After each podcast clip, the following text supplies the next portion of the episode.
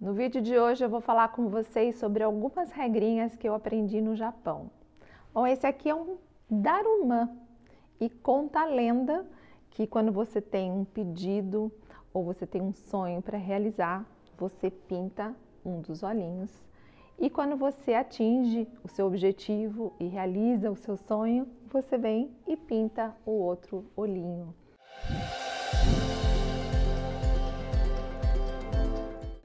Depois, se vocês quiserem saber mais, procurem lá sobre Daruma.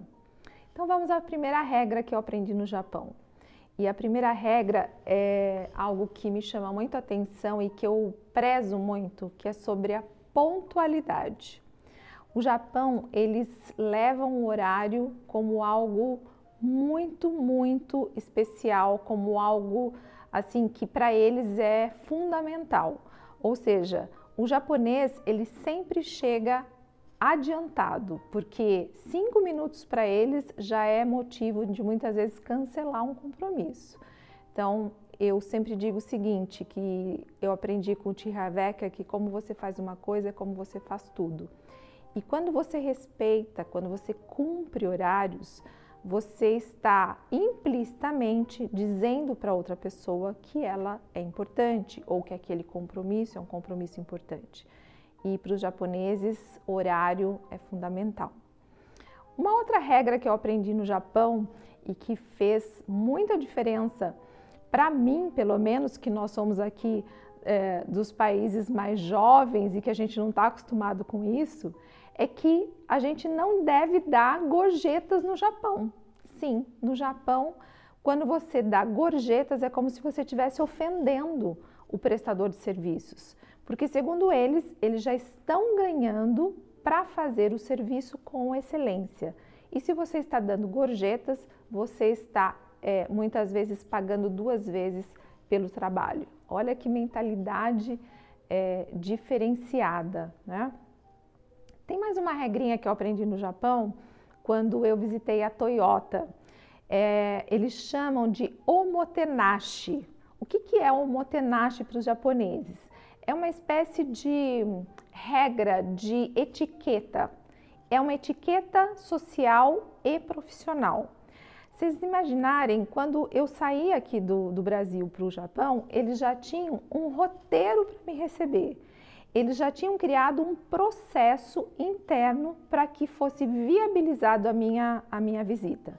Desde pesquisar é, minhas redes sociais, de pesquisar uh, a minha vida para saber se, o que eu estava indo fazer lá, né? E eu como empresária tinha muito a aprender dentro da Toyota, porque assim a Toyota foi a, a grande precursora do sistema just in time eles também têm o sistema Kaizen de melhoria contínua, que a gente pode trazer para as nossas vidas, ou seja, sempre buscar melhorar um pouco a cada dia. Então, a Toyota me fascinava por uma série de motivos, mesmo eu não tendo nada a ver com a indústria autom automobilística. Uma coisa interessante que como mentora, eu vejo que isso faz muita diferença.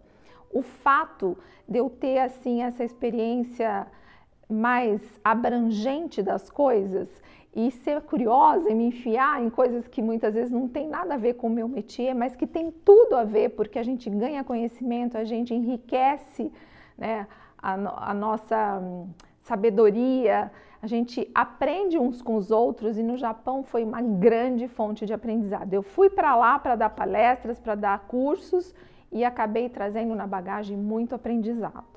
Uma outra coisa que eu aprendi lá no Japão foi a questão da valorização das moedas. Gente, para eles, moeda é algo muito sério, porque dinheiro é dinheiro, não importa se é pouco ou se é muito. Eles têm o hábito de entregar o dinheiro, eles pegam o dinheiro com as duas mãos e eles entregam o troco num pratinho e cada centavo conta. E quando eu recebi um amigo japonês aqui no Brasil, foi muito interessante, porque nós fomos numa grande magazine comprar uns materiais de escritório para o curso que eu estava fazendo e a caixa da, da magazine ficou de, queria ficar devendo um centavo e ele não aceitou, ele ficou no caixa até a moça devolver um centavo. E ele perguntou o seguinte para ela: se eu não tivesse um centavo para te pagar, você aceitaria? E ela ficou meio sem saber o que dizia, porque para eles cada centavo conta. E isso é muito importante, porque quem não valoriza uma moeda também não vai valorizar bastante dinheiro. Porque como você trata uma moeda, um centavo, é como você trata o seu dinheiro. E muitas vezes ele pode estar escorregando sem você perceber, porque você não dá o devido valor para o dinheiro. O dinheiro é um meio, mas ele é sim muito importante na nossa vida. Outra coisa interessante é o cartão de visitas. O cartão de visitas para eles é uma forma é, formal de você se apresentar. Então, todos usam um porta-mês, que é um porta-cartão. E a hora que você vai entregar o cartão para as pessoas, você deve entregar com as duas mãos, fazendo um sinal de que você está se submetendo àquela pessoa, submetendo o seu trabalho àquela pessoa, ou seja, sendo cordial. Isso é muito legal, porque muitas vezes a gente esquece que a todo momento nós estamos impondo a nossa marca, a gente está apresentando a nossa pessoa como uma marca. Como será que as pessoas estão nos vendo? Será que eu estou realmente valorizando o serviço que eu presto? Será que eu estou me apresentando adequadamente para as pessoas? Será que eu estou fazendo para as pessoas o que eu gostaria que as pessoas fizessem para mim? Isso tanto profissionalmente quanto pessoalmente, né, gente? Vale para tudo na nossa vida.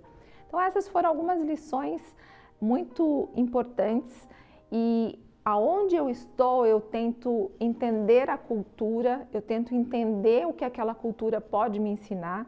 Nem tudo a gente consegue aplicar, mas aquilo que você vê que só vai melhorar a sua vida, eu aplico sim.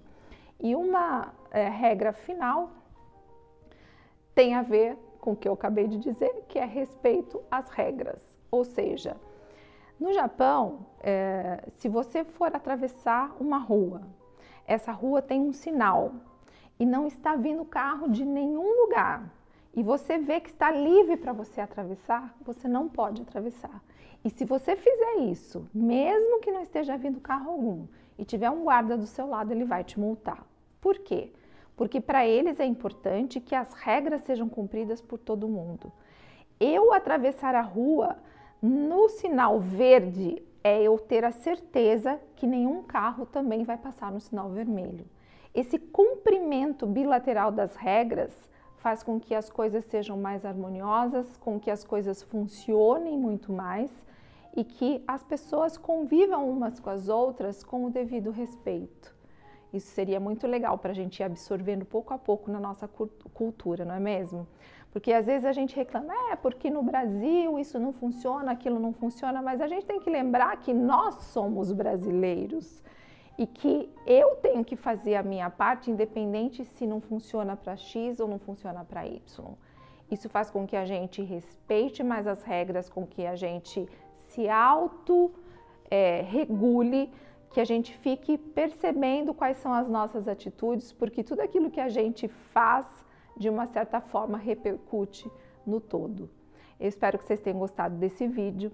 Se fez sentido para vocês, clica no sininho, acompanha aí os nossos vídeos, manda sugestão de pauta, de temas, manda sua pergunta, que a gente está aqui todas as semanas gravando com muito carinho para compartilhar um pouquinho da nossa experiência com todo mundo.